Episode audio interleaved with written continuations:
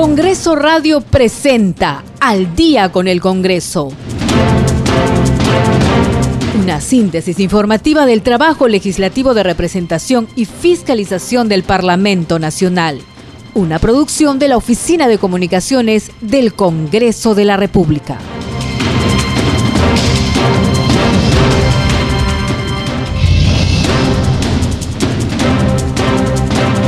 Buenas noches, les damos la bienvenida a una edición más de Al día con el Congreso. Hoy es martes 15 de febrero del 2022. Mi nombre es Perla Villanueva, los voy a acompañar en la conducción y en los controles se encuentran Rafael Cifuentes y Franco Roldán. De inmediato vamos con nuestros titulares.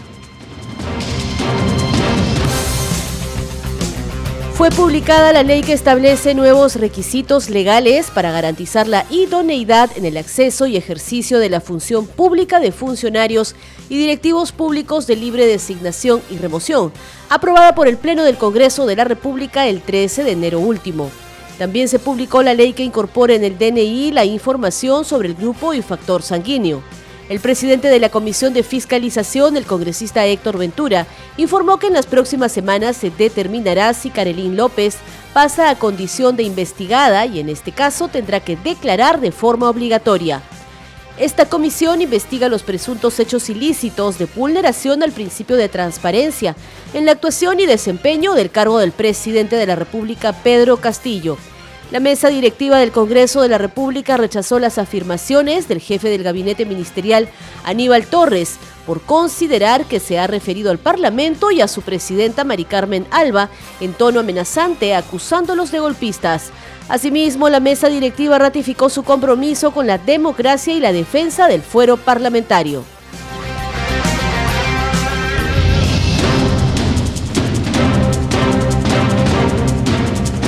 Empezamos con el resumen de lo que ha sido la jornada informativa hoy en el Congreso de la República. Les contamos que ante la Comisión de Fiscalización se presentó la empresaria Carelín López en calidad de testigo en el denominado caso Zarratea. Esta comisión indaga sobre los presuntos hechos ilícitos de vulneración al principio de transparencia en la actuación y desempeño del cargo del presidente de la República, señor José Pedro Castillo Terrones, y del ex secretario general del despacho presidencial, señor Arnulfo Bruno Pacheco Castillo, así como de los posibles ilícitos en los que podrían haber incurrido en ese contexto ministros de Estado, altos funcionarios, exfuncionarios y empresarios, entre otros. Durante la sesión, la señora Carolín López no respondió a las interrogantes, señalando que se acogía al derecho constitucional de guardar silencio el presidente de la comisión, Héctor Ventura, invocó a la empresaria Carolín López tener en cuenta los dispositivos legales que facultan al Congreso a investigar. Al final de la sesión, el presidente de la Comisión de Fiscalización, el legislador Héctor Ventura, declaró a la prensa. Bien, señores periodistas, buenas tardes. Hemos tenido hoy la eh, presencia virtual de la señora Carolín López, quien tenía mucho que decir en, estas, eh, en estos presuntos actos irregulares, presuntos actos de corrupción que también tienen en la línea de investigación al presidente de la República. Ustedes han notado el comportamiento de la señora testigo en esta comisión que no ha querido coadyuvar al desarrollo de esta investigación, lo cual pues se toma en cuenta este comportamiento inadecuado, donde ha tenido esa posibilidad de poder aclarar estos presuntos hechos. El silencio, a pesar que está en todo su derecho, este es un escenario eh, constitucional y político para esclarecer estos actos que contravienen el desarrollo de la administración pública y sean aclarados en este escenario político y constitucional. Congresista, buenos días. Quería consultarle por aquí. Quería consultarle, en, delante de la sesión se ha escuchado constantemente a ustedes, en todo caso invocar a señora Karin López a responder las preguntas que ustedes tenían pendientes. ¿Qué sigue ahora? ¿Se le va a volver a citar a ella? Porque usted lo ha dicho, son, hay respuestas muy importantes que tiene que dar. Respuestas y preguntas que han sido claras, fácil de responder. El artículo 97 de la Constitución, el artículo 87, inciso B y F, es claro todo funcionario público, todo servidor público y todo ciudadano está en la obligación de rendir sus testimoniales, acudir a la Comisión de Fiscalización o a comisiones del Congreso para justamente esclarecer. No les hemos estado pidiendo más temas. Este, reitero, es un escenario político. Nosotros no vamos a sentenciar, nosotros vamos a investigar los presuntos actos de corrupción. En todo caso, van a coordinar con la Fiscalía porque ella ha dicho que lo va, a responder ante la Fiscalía. Ella tiene todo su derecho y está en la obligación de responder ante todos los fueros jurisdiccionales, inclusive en el Congreso de la República, pero me parece que tiene un comportamiento inadecuado. Mire, ustedes han visto cómo es que ¿Quién arma el circo? El abogado don César Nagasaki, a quien tenemos mucho respeto, eh, ha mencionado que la fiscalización está haciendo un circo. El circo, ustedes han visto quién lo está haciendo y no están cumpliendo con eh, el valor constitucional y legal que es venir a este escenario político como es el Congreso de la República. Congresista, ¿cómo está? Buenos días. Eh, cambiando un poco de tema, pero también tiene que ver con el Congreso. La ministra de Trabajo, Betsy Chávez, ha planteado una denuncia constitucional contra la presidenta del Parlamento, María del Carmen Alba. Para usted, ¿qué intención hay detrás de este planteamiento? ¿Qué es lo que pretende hacer la ministra de Trabajo? No, se tendrá que eh, tendrá merituar esta denuncia. En su momento yo creo que la, misma presidenta del Congreso tendrá que responder ese interrogante. Eh, respecto a la pregunta anterior, ¿qué pasos más siguen en la Comisión de Fiscalización? Nosotros, eh, bajo la conducta que ha tenido hoy Kareni López, vamos a merituar si en las próximas semanas ya ellos van a ser considerados ya no testigos, sino investigados y tendrán que eh, venir eh, bajo eh, grado fuerza para esclarecer estos hechos que no solamente el Congreso de la República pide, sino todo el país.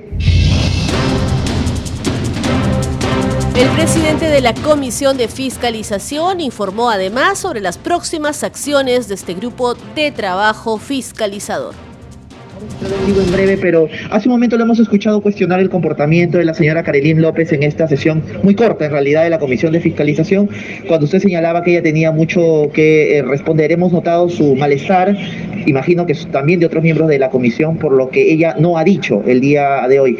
¿Van a volverla a citar? ¿Cuáles son las medidas que va a tomar la comisión, por favor?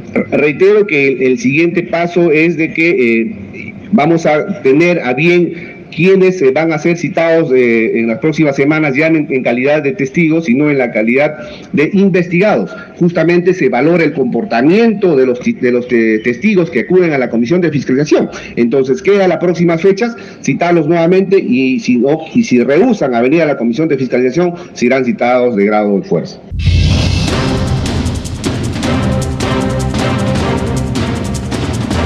Estás escuchando al día con el Congreso. Hoy fue publicada la ley que establece nuevos requisitos legales para garantizar la idoneidad en el acceso y ejercicio de la función pública de funcionarios y directivos públicos de libre designación y remoción, aprobada por el Pleno del Congreso de la República el 13 de enero último. Para ampliar más sobre esta información, tenemos el reporte de nuestro compañero Josman Valverde. Adelante, Josman así es, hay novedades en el cuadernillo de normas legales del diario oficial El Peruano, y es que hoy aparece publicada la ley número 31419 que establece nuevos requisitos legales para garantizar la idoneidad en el acceso y ejercicio de la función pública de funcionarios y directivos públicos de libre designación y remoción esto recordemos que eh, ha sido visto por la representación nacional y aprobada en el Pleno el pasado 13 de enero, así que eh, este trabajo ha sido propio del Congreso de la República y ya se ha convertido en ley con esta publicación hoy en el diario oficial.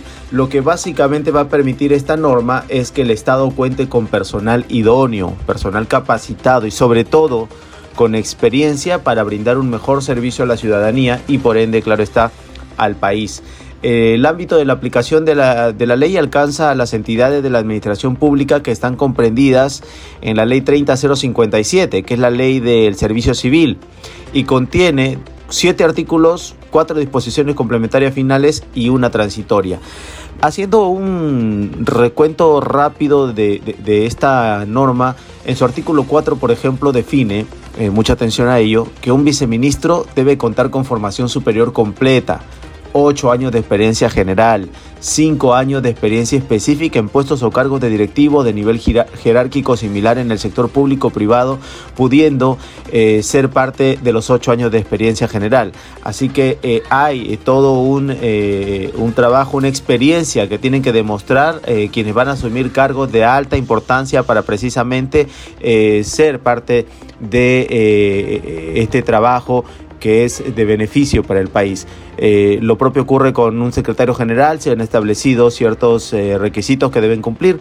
En el artículo 5, por ejemplo, se define que el secretario general, gerente general o el que haya hecho las veces en los organismos públicos del Ejecutivo deben contar también con formación superior completa, siete años de experiencia general y cuatro años de experiencia específica en puestos o cargos de directivos o de eh, nivel jerárquico. Em, los requisitos para los servidores de confianza también están estipulados en esta iniciativa en el artículo 6 establece que en ningún caso es mayor al 5% del total de cargos o puestos previstos por la entidad pública en su cuadro para asignación de personal y el mínimo es de 2 y el máximo de 50 servidores de confianza. Así que eh, se está corrigiendo estos vacíos que existen a fin de que quienes sirven al país sean personas que realmente están preparadas eh, y porque se establece en esta norma además que el Poder Ejecutivo a través de la Autoridad Nacional del Servicio Civil, Servir, apruebe precisamente el reglamento de esta ley en un plazo no mayor de 90 días, contados a partir de eh, mañana, toda vez que hoy está publicada ya esta ley, esta norma en el eh, peruano. Eh, es la información, regresamos contigo estudios para el desarrollo de más noticias. Adelante. Así es, Josman, efectivamente. Gracias por esa información. Y también se publicó hoy en el diario oficial El Peruano la ley 31.421, que incorpora en el documento nacional de identidad DNI la información sobre el grupo y factor sanguíneo. La norma que fue aprobada por 109 votos el pasado 22 de enero del presente año señala que la aplicación de esta normativa empezará por los recién nacidos cuyos datos sanguíneos serán consignados obligatoriamente en el certificado de nacido vivo. Posteriormente, el Registro Nacional de Identificación y Estado Civil deberá incluir esta información en el acta de nacimiento para luego figurar en el documento de identidad del menor. La implementación de la presente ley es gradual y progresiva. El Registro Nacional de Identificación y Estado Civil establecerá mediante la resolución jefatural en un plazo de seis meses el cronograma correspondiente y las demás disposiciones para el cumplimiento de la presente norma. En tanto, el Poder Ejecutivo, a propuesta de la Presidencia del Consejo de Ministros, en un plazo no mayor de 30 días hábiles, contados a partir del día siguiente de la publicación de la presente norma, adecuará el reglamento de inscripciones del Registro Nacional de Identificación y Estado Civil RENIEC a lo dispuesto en la presente ley.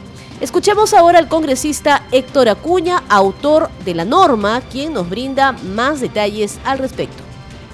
Porque en estos dos años de pandemia hemos mm, realmente pasado de todo con relación a la salud y principalmente ha habido casos que personas, amigos, vecinos muchas veces no han sido atendidos a tiempo o en otro caso han perdido la vida porque cuando llegaban a un centro de salud, cuando llegaban a un, hospital pequeño con el pidiendo auxilio y necesitaban ser apoyados con, con sangre, ¿no? Y hasta que identifiquen el grupo sanguíneo, hasta que identifiquen realmente demoraban, demoraban y muchas veces también no tenían ni siquiera el, dinero. Entonces creo que es un proyecto que realmente va a salvar vidas. Sí, congresista. Por eso hemos tenido el apoyo unánime de los congresistas. Sí, congresista, ¿cómo sería este proceso de consignar en el DNI el tipo de, sangre? Que entiendo que se empezaría con los recién nacidos, ¿verdad? No necesariamente, porque los recién nacidos, si bien es cierto, van a tener eh, su grupo sanguíneo, van a estar identificados al momento de, nacer en cualquier centro de salud y registrados en su de nacimiento, su certificado de nacimiento, y eso lo derivan ya a la RENIER, pero paralelamente también eh, cualquier ciudadano puede pedir su duplicado DNI ya que venga incorporado realmente los datos sanguíneos, ¿no?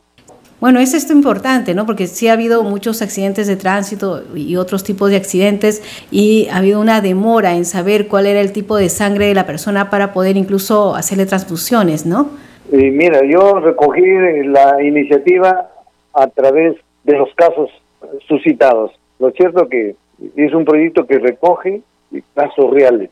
Claro, por eso que realmente en mi caso, y creo que también a ustedes que tratan de comunicar datos importantes o actividades importantes, podamos difundir en forma permanente para que la población se entere, conozca y pueda realmente actualizar su DNI y en todo caso también ya los recién nacidos sí o sí ellos van a tener registrados datos, ¿no?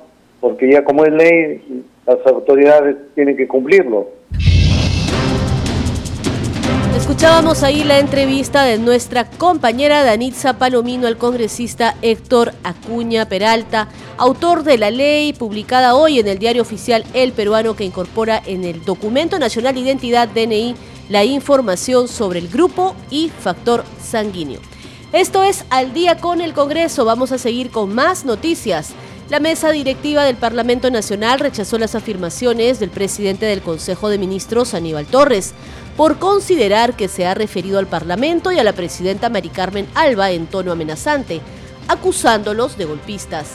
El comunicado también señala que el jefe del gabinete se ha negado a responder preguntas sobre presuntos actos de corrupción en el Poder Ejecutivo, agudizando de esta manera la crisis política y la ingobernabilidad en la que se encuentra el país. Por último, la mesa directiva del legislativo ratificó su compromiso con la democracia y la defensa del fuero parlamentario. Al respecto, el congresista Eduardo Salguana consideró que corresponde al premier Aníbal Torres evitar confrontaciones y convocar al diálogo a las diferentes agrupaciones políticas y buscar puntos de coincidencia. El parlamentario conversó con nuestro compañero Ricardo Alba. Escuchemos. Lo que el premier ha debido privilegiar es quizás un tono diferente, ¿no? Un discurso en vez de confrontacional, debió ser un discurso concertador, ¿no? Y creo que en general todas las fuerzas políticas y los que tenemos una representación política en este momento, creo que tenemos la obligación de actuar con mucha madurez y mucha serenidad y mucha responsabilidad. Lo que menos ayuda en un momento de dificultades es estar acusándose mutuamente y tratando de atribuirse las responsabilidades por nuestros propios actos. ¿no? Así que por ese lado me parece eh, desafortunada la, conferencia de, del Premier, ¿no? Ahora, eh, sobre el contenido de sus declaraciones, primero yo no, no, no, no creo que haya, no he visto que haya algún plan vacador o menos pues golpista, ¿no? Me parece frases muy, muy duras, ¿no? Eh, que rechazamos lógicamente por parte del Premier. Las bancadas parlamentarias tienen su punto de vista, eh, muchos tienen una, mirada sumamente crítica de la, de la gestión del presidente Castillo desde el principio. Otros quizás tenemos una, una mirada distinta y otros forman parte del, del, respaldo al presidente, ¿no? Caso, caso Perú Libre, caso Juntos por el Perú y algunos de, Somos Perú, ¿no? Entonces, eh, son formas y maneras de ver, de ver la política, pero de ahí a hablar de un plan de vacancia creo que no, no corresponde. Ahora, ese discurso no lo ayuda a esta a la segunda parte de su discurso, ¿no? En la cual habla de habla de concertación, habla de, de trabajar conjuntamente con el Congreso, de que va a visitar a las bancadas, ¿no? Entonces, eso no ayuda al, propósito inicial, ¿no? Así que el Premier debería, eh, creo que cambiar la tonalidad de su discurso y entender que el Premier es el que debe tener puentes, el Premier es el que tiene que hacer mucho más política que los demás ministros, acercarse, concertar, buscar puntos de coincidencia, ¿no? Y eso implica pues un discurso distinto al que a veces utiliza el doctor Aníbal Torres. Ahora, lo que llamó también la atención entre la prensa es el hecho de que desde el gobierno no se haya respondido respecto a denuncias sobre presuntos actos de corrupción la mostrada anoche, por ejemplo, por un canal de televisión, en el sentido de cómo se estarían digitando los puestos dentro del Ministerio de Transportes y Comunicaciones. Bueno, en general lo que yo creo que el Premier eh, pretende eh, ocultar eh, estos seis meses de una gestión realmente negativa para el país, con acusaciones al Congreso de la República, y por otro lado limitando a la prensa para que haga preguntas que solamente él considera pertinentes en, esta conferencia, ¿no? Lo que en el fondo implica limitar el trabajo de la prensa peruana. Ahora él recurre a la vieja práctica, uno, de no reconocer errores, dos, de no hacer una autocrítica y tercero, de echarle la culpa a la oposición, Cuando la, situación en el país es bastante complicada, las encuestas nos dicen ¿no? que la, la población en su mayoría reprueba la gestión del presidente Castillo y creo que eso los debería hacer reflexionar y tener una mirada distinta y corregir, corregir los, los actos negativos y sobre todo dar la cara a la prensa cuando les preguntan, ¿no? Y no, no, no esconderse como lo han hecho ahora. Esto es al día con el Congreso. Vamos ahora con el reporte de nuestra compañera Elsa Iturriaga, que nos trae el resumen de lo ocurrido hoy en la Comisión de Defensa del Consumidor. Adelante, Elsa. El presidente ejecutivo del Instituto Nacional de Defensa de la Competencia y de la Protección de la Propiedad Intelectual, Julián Palacín Gutiérrez, informó que el Indecopi está logrando vincular a nuestro país a la OCDE. Fue ante la comisión especial encargada del tema, donde los congresistas pidieron dar facilidades para apoyar a los emprendedores peruanos en posicionar sus marcas. Dijo que el Perú fue evaluado con un examen de políticas de competencia tras recordar que con apoyo del Congreso se instauró un régimen de controles de competencia activo alineado con las mejores prácticas y estándares internacionales. Señaló asimismo que a través del Indecopi nuestro país participa en el Comité de Políticas del Consumidor y del Comité de Competencia de la OCDE sobre la designación de Perú como sede del Centro Regional de la OCDE para la competencia en América Latina y el Caribe, a cargo del Indecopi, dijo que en el 2019 fue sustentada la propuesta de instalación de dicho centro, con sede en nuestro país, lo que ha permitido realizar acciones de capacitación con talleres de alto nivel. Agregó que el Indecopi, como ente rector del Sistema Nacional Integrado de Protección del Consumidor, verifica la implementación de la ley del régimen de control de concentraciones empresariales, así como la eliminación de barreras burocráticas a nivel nacional recomendadas por la OCDE y la protección del consumidor en el entorno digital con monitoreo de alertas de productos, entre otros.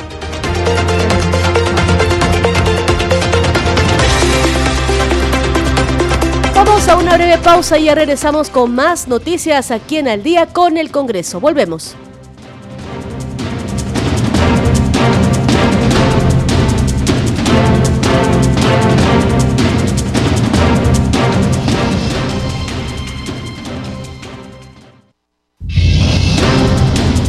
Continuamos en Al Día con el Congreso. Bienvenidos a la segunda media hora informativa. Esto es al día con el Congreso a través de la señal de Radio Nacional. Antes de continuar con el desarrollo de las noticias, vamos a revisar juntos una vez más nuestros titulares. Fue publicada la ley que establece nuevos requisitos legales para garantizar la idoneidad en el acceso y ejercicio de la función pública de funcionarios y directivos públicos de libre designación y remoción aprobada por el Pleno del Congreso de la República el 13 de enero último. También se publicó la ley que incorpora en el DNI la información sobre el grupo y factor sanguíneo. El presidente de la Comisión de Fiscalización, congresista Héctor Ventura, informó que en las próximas semanas se determinará si Carelín López pasa a condición de investigada y en ese caso tendrá que declarar de forma obligatoria esta comisión investiga los presuntos hechos ilícitos de vulneración al principio de transparencia en la actuación y desempeño del cargo del presidente de la República, Pedro Castillo Terrones. Y la mesa directiva del Congreso de la República rechazó las afirmaciones del jefe del gabinete ministerial, Aníbal Torres, por considerar que se ha referido al Parlamento y a su presidenta Mari Carmen Alba en tono amenazante, acusándolos de golpistas. Asimismo, la mesa directiva ratificó su compromiso con la democracia y la defensa del fuero parlamentario.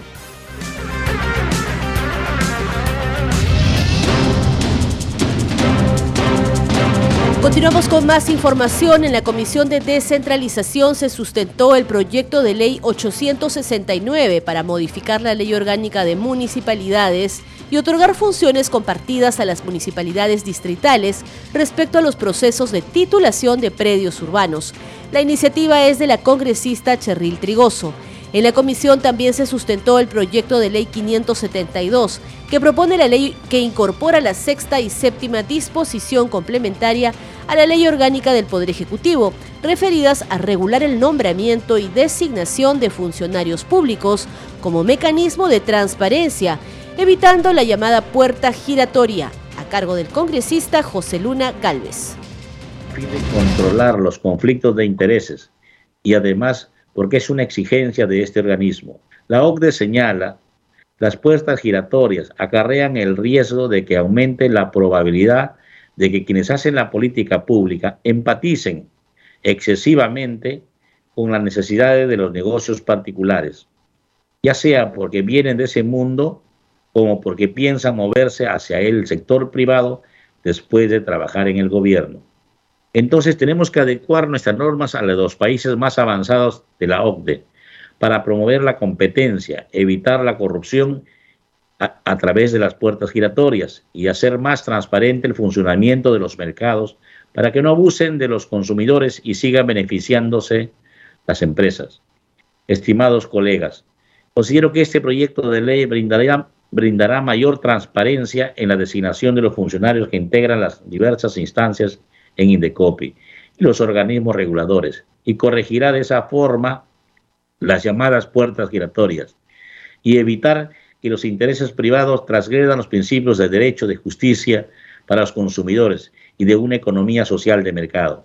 Por la importancia de este tema que afecta a los consumidores y al país en general, es que confío en que, en que con nuestro voto aprobaremos este proyecto y así cerrarle el paso a la corrupción y al conflicto de intereses.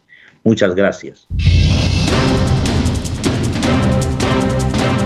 Vamos ahora con otras noticias. El presidente de la Comisión de Defensa Nacional, José William Zapata, informó que el ministro de Defensa, José Gavidia Arrascue, se presentará este jueves 17 ante su grupo de trabajo a fin de explicar sobre el estado de emergencia en Lima Metropolitana y Callao, que busca controlar la ola delictiva que azota a ambas jurisdicciones.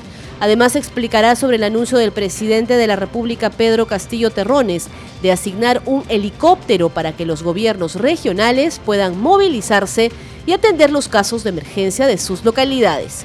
Previamente, la comisión aprobó por mayoría el dictamen que propone modificar el artículo 10 de la Ley 28.359, Ley de Situación Militar de los Oficiales de las Fuerzas Armadas. De acuerdo a esta modificación, los oficiales generales o almirantes que sean nombrados como jefe del Comando Conjunto de las Fuerzas Armadas o como comandante general de la institución armada correspondiente ejercerán sus funciones por un periodo de dos años. La eventual prórroga por un año más solamente regirá para quien ocupe la jefatura del Comando Conjunto de las Fuerzas Armadas. En el siguiente informe conozcamos las precisiones de esta iniciativa. Ante la Comisión de Defensa Nacional se presentó un proyecto de ley que propone modificar el artículo 10 de la Ley de Situación Militar de los Oficiales de las Fuerzas Armadas. Específicamente se plantea que los oficiales o almirantes que sean nombrados jefes del Comando Conjunto de las Fuerzas Armadas ejercen su función por un periodo no mayor de dos años ni menor de uno y pueden ser cesados únicamente por falta muy grave que afecte la moral, la seguridad nacional o imagen. Tanto el 2015 como el 2021 los comandantes generales son solamente tenían tres meses en el cargo. Estos relevos y posteriores ceses fueron realizados sin haberles comunicado el motivo por el cual el presidente los cesaba. Y en el 2021, como todos conocemos, ni siquiera les notificaron sus ceses y ellos se enteraron por el diario El Peruano. En ambos casos, 2015-2021, no se ha respetado la institucionalidad de las Fuerzas Armadas y se ha vulnerado el derecho de las personas. Señala que de aplicarse el cese, este deberá ser comunicado de manera personal, escrita y debidamente sustentada por el presidente de la República. La iniciativa legislativa también señala que el mandatario podrá prorrogar por un año adicional el nombramiento de jefe de comando conjunto de las Fuerzas Armadas. Cabe recordar que en el caso de cumplir los 40 años de servicio como oficial, durante el ejercicio de cualquiera de los cargos señalados, pasa a situación de retiro. Estás escuchando al día con el Congreso. A esta hora de la noche les contamos que en la Comisión de Salud, el titular de este sector, Hernán Condori, explicó la política sectorial y los lineamientos principales, así como las medidas que requiere su actual gestión y metas propuestas. También absolvió las preguntas de los parlamentarios integrantes de este grupo de trabajo Señor ministro, en vista que su presentación no ha seguido la secuencia de las preguntas, eh, solicito que por escrito nos haga llegar las respuestas a cada una de las cinco preguntas que se le hizo llegar oportunamente desde la Comisión de Salud. Segundo, se, se ha enviado con anterioridad con el ministro anterior, pero solicitamos que, que recordarle ¿no? que hemos solicitado y pedimos unas respuestas por escrito al oficio número 1073 2021 que se solicitó al ministro anterior. Queridos colegas, eh, participar este, con las preguntas y solicitarlo por el Microsoft Chat. Señor congresista Picón Quedo, tiene la palabra. Sí, eh, buenas tardes, señor presidente. A través de usted un saludo cordial también al ministro de Salud. Efectivamente, creemos que hay un plan de trabajo que a implementarse y creemos que se tiene que fortalecer el primer nivel de atención. En segundo lugar, se tiene que trabajar por descentralizar los servicios de salud, porque están no solo centralizados en Lima, sino en las capitales de regiones. Y sabemos que en las zonas rurales, en las zonas de centros poblados y distritos, la presencia del Estado y la presencia del sector salud es bastante deficiente. Y esto se vio en la pandemia del año 2020, 2021 y felizmente con la vacunación, en esta tercera ola está superado este problema. Y desde ya también se, tendría que trabajar por fortalecer el Seguro Integral de Salud, el SIS, y también el aseguramiento universal. Sabemos que el SIS ya está funcionando hace años, pero no llega a la población en general. Señor ministro, de acuerdo a la política sectorial y a los lineamientos priorizados por el sector salud, quisiera hacerle mención las siguientes preguntas. ¿Qué medida tomará su gestión ante el regreso progresivo a clases presenciales, conociendo que la infraestructura educativa no cuenta con las condiciones básicas para brindar protocolos de prevención y aseo en las instituciones educativas? Más aún en las zonas rurales. Se están ejecutando campañas de vacunación, se realizarán tamizajes en las instituciones educativas a nivel nacional. En cuanto al mantenimiento básico de los establecimientos de salud en el interior del país, tenemos una dura realidad, señor ministro, de la que somos testigos, ya que cada viaje de representación a la cual nosotros regresamos a nuestra región, podemos ver la lamentable situación en la que se encuentran la mayoría de centros y postas médicas, siendo insuficiente o nula la participación de los gobiernos regionales ante esta preocupante situación. Señor ministro, ¿qué acciones desarrollará su gestión para mejorar la infraestructura y condiciones de estos establecimientos? ¿A dónde acuden nuestros pobladores del interior del país y en mi caso de mi región Cajamarca? Considera que el PRONIS viene cumpliendo con las metas establecidas por su sector, es decir, están brindando una correcta asistencia técnica a los gobiernos regionales y locales.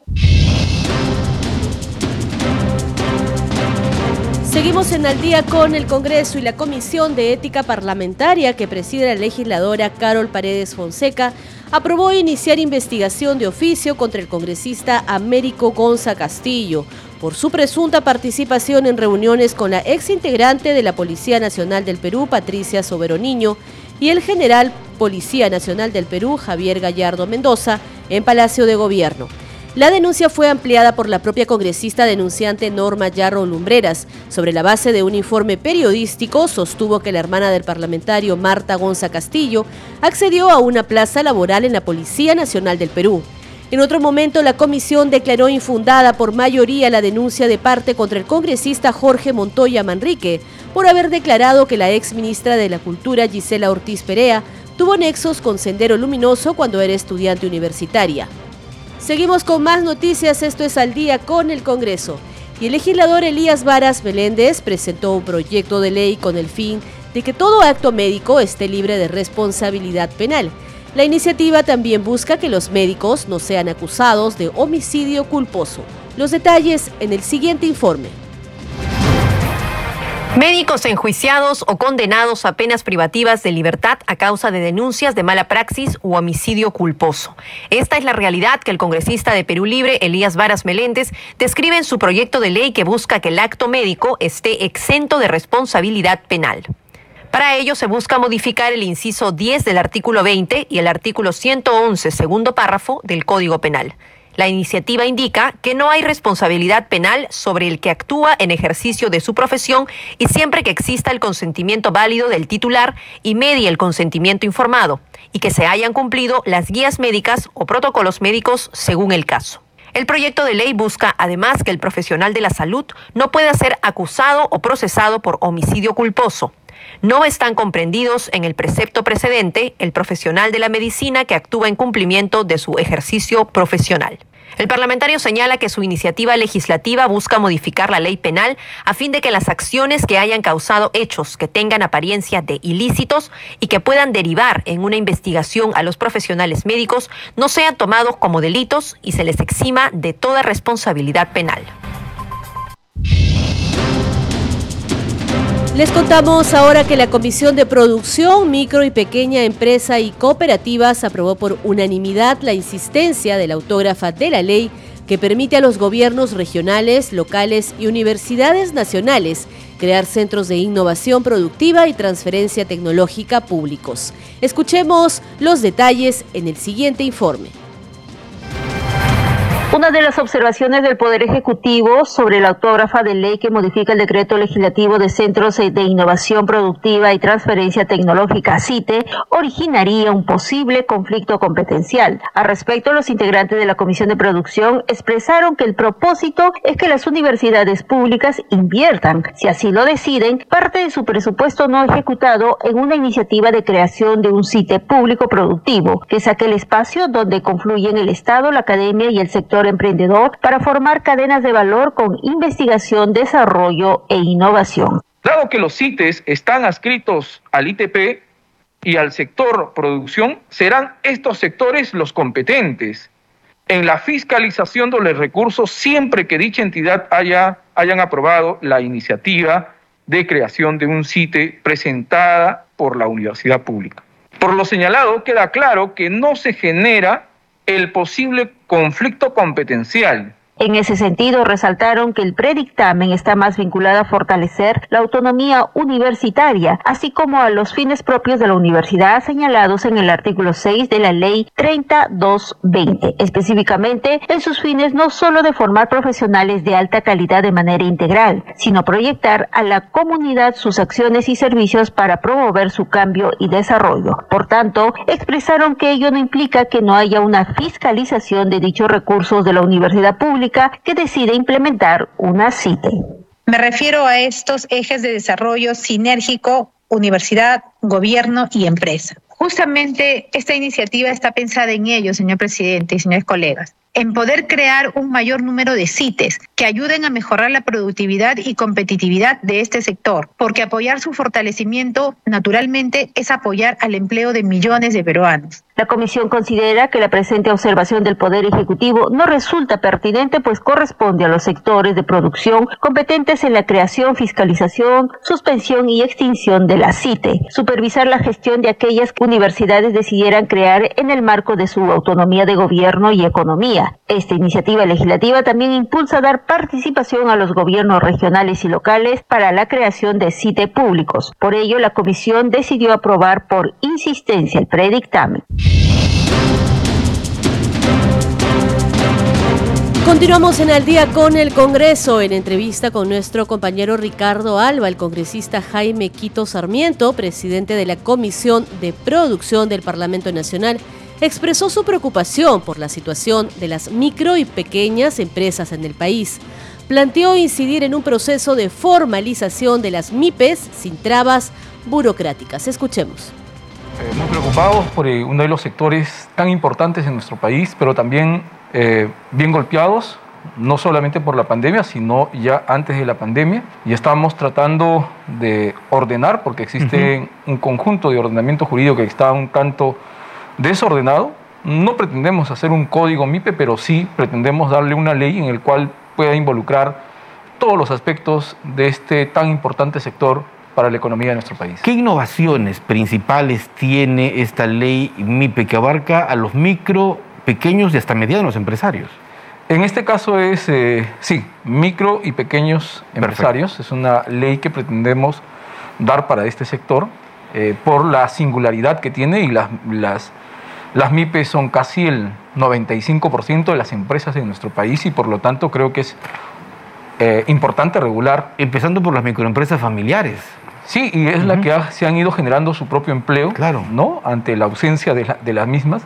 y es eh, fundamental aportar en ello desde este espacio del Congreso eh, que busca representar a esos sectores que han sido olvidados. Lo que nosotros estamos planteando, por ejemplo, empezar desde el tema de la formalización. necesitamos que estas eh, eh, microempresas eh, se formalicen para que puedan hacer compras con el Estado, puedan exportar, puedan recibir innovación tecnológica, puedan este, tener un conjunto de beneficios y también créditos financieros. Necesitamos entrar a la formalización, pero este proceso de formalización tiene que este, acortarse, tiene que reducirse, y eso es lo que estamos pretendiendo en este espacio, por ejemplo, en la formalización eh, se va a un notario público con una escritura pública, este, y eso pretendemos acortarlo para que refrente se pase lo que es a registros públicos. Claro, eh, tiene que haber un acompañamiento, eh, mejor, este, hacer que la SUNAT también mejore o propicie, incentive la formalización, quitando las diversas trabas burocráticas que puedan existir digamos, se busca una simplificación de todo este proceso de formalización ante la SUNAT. ¿Qué otras novedades más tiene, por ejemplo, esta norma en cuanto a situaciones de emergencia como la que está afectando el mundo? Porque se creó, por ejemplo, un FAEMIPE, que entiendo no ha sido, digamos, del todo satisfactorio. Sí, este, mira, nosotros hemos hecho audiencias eh, con microempresarios, hemos hecho talleres virtuales para poder tener la presencia a nivel nacional de todos ellos y, poderlos escuchar, ocurre que muchas, este, muchos microempresarios no conocen o no, o no llega la información de los supuestos o de los, las diversos, los diversos programas que puedan existir. O existen demasiada, este, eh, no solamente carga burocrática, sino muchos requisitos que te impiden llegar a los que realmente lo necesitan, lo requieren. Y por lo tanto ahí también estamos planteando al Ministerio de la Producción, o sea, que, se, que eso también se reevalúe, eh, evidentemente que tienen que aumentarse también los, las, eh, los fondos para poder llegar a la mayor cantidad de microempresarios. Pero para eso también es importante la formalización porque existe eh, que con el tema de la informalidad muchos de ellos no pueden recibir ni acceder a estos créditos. ¿Calcula usted o la comisión este, cuántos eh, actualmente microempresarios sobre todo podrían formalizarse con los beneficios que alcance la norma? Mira, el objetivo es que pueda llegar a un 70, 80% de los que hoy están informalizados, que, lo que busca precisamente la norma es ello, pero también estamos, entendemos eh, que muchos eh, microempresarios también nos señalan que la formalización no solamente se trata de trámites burocráticos, Exacto, sí, lo entendemos, sino que también lo que estamos precisando en, la norma, que pueda tener, acceder a esos beneficios, porque esta formalización te va a permitir también saber quién es quién, conocer este, eh, eh, realmente eh, quiénes están en ese sector, hacer toda una este, relación, sean los millones que fuesen de los microempresarios, para poder mejorar científicamente también este, los, las diversas necesidades que tiene este eh, tan importante sector en nuestra economía. Congreso en redes. A esta hora de la noche nuestra compañera Danitza Palomino ya está lista para darnos su reporte de Congreso en redes. Adelante Danitza, te escuchamos. Muchas gracias Perla. Vamos a dar cuenta de las publicaciones en las redes sociales. Iniciamos con la publicación de la presidenta del Congreso, Mari Carmen Alba. Publica lo siguiente. Hoy se cumple 30 años del brutal asesinato de María Elena Moyano a manos de un grupo de terroristas de Sendero Luminoso. Que su legado de mujer valiente y luchadora nos siga inspirando para construir un Perú con equidad y justicia social. María Elena Moyano siempre presente. Es lo que dice la publicación de la presidenta del Congreso Vamos con la publicación del congresista Eduard Málaga. 30 días del derrame, 7 millones de metros cuadrados de mar contaminado, 1 millón de metros cuadrados de suelo contaminado, 2.000 pescadores y afines sin trabajo, afectación a fauna silvestre. Repsol y gobierno deben actuar con mayor diligencia. Se refiere, por supuesto, al derrame de petróleo que ha ocurrido hace un mes. Vamos con otra publicación. La cuenta oficial del Congreso de la República dice ahora, ante la Comisión de Trabajo, el titular de Sunafil, Jesús Valdeón, explica las acciones de fiscalización laboral en la ejecución de obras públicas. Por su parte, el congresista Héctor Acuña Peralta publica, hoy se publicó la Ley 31420 de la que soy autor, que incorpora en el DNI la información sobre el grupo y factor sanguíneo. Y vamos con una última publicación, esta es del congresista Valdemar Cerrón, dice hoy Día Internacional del Cáncer Infantil es una oportunidad para reflexionar y sensibilizar sobre los desafíos que representa esta enfermedad en niños y adolescentes. Recordamos que esta enfermedad es curable si se detecta a tiempo. Es lo que dice el congresista Valdemar Cerrón. Bien, antes de irnos queremos recordar, Perla, a nuestros oyentes que pueden encontrar a Congreso Radio en las redes sociales. En Facebook estamos como radiocongreso.perú y en Twitter como arroba radio-congreso. Adelante, Perla, en estudios. Muchas gracias a Danitza Palomino por su reporte de redes sociales. Antes de despedirnos, vamos con nuestros titulares de cierre. Fue publicada la ley que establece nuevos requisitos legales para garantizar la idoneidad en el acceso y ejercicio de la función pública de funcionarios y directivos públicos de libre designación y remoción, aprobada por el Pleno del Congreso de la República el 13 de enero último. También se publicó la ley que incorpora en el DNI la información sobre el grupo y factor sanguíneo. El presidente de la Comisión de Fiscalización, congresista Héctor Ventura, informó que en las próximas semanas se determinará si Carolín López pasa a condición de investigada y en este caso tendrá que declarar de forma obligatoria. Esta comisión investiga los presuntos hechos ilícitos de vulneración al principio de transparencia en la actuación y desempeño del cargo del presidente de la República, Pedro Castillo. La mesa directiva del Parlamento Nacional rechazó las afirmaciones del jefe del gabinete ministerial Aníbal Torres por considerar que se ha referido al Parlamento y a su presidenta Mari Carmen Alba en tono amenazante, acusándolos de golpistas. Asimismo, la mesa directiva ratificó su compromiso con la democracia y la defensa del fuero parlamentario.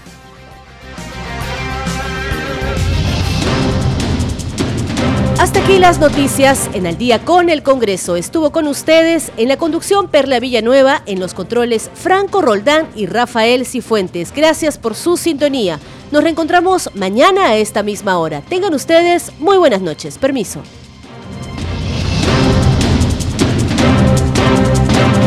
Congreso Radio presentó Al día con el Congreso. Una síntesis informativa del trabajo legislativo, de representación y de fiscalización del Parlamento Nacional. Una producción de la Oficina de Comunicaciones del Congreso de la República.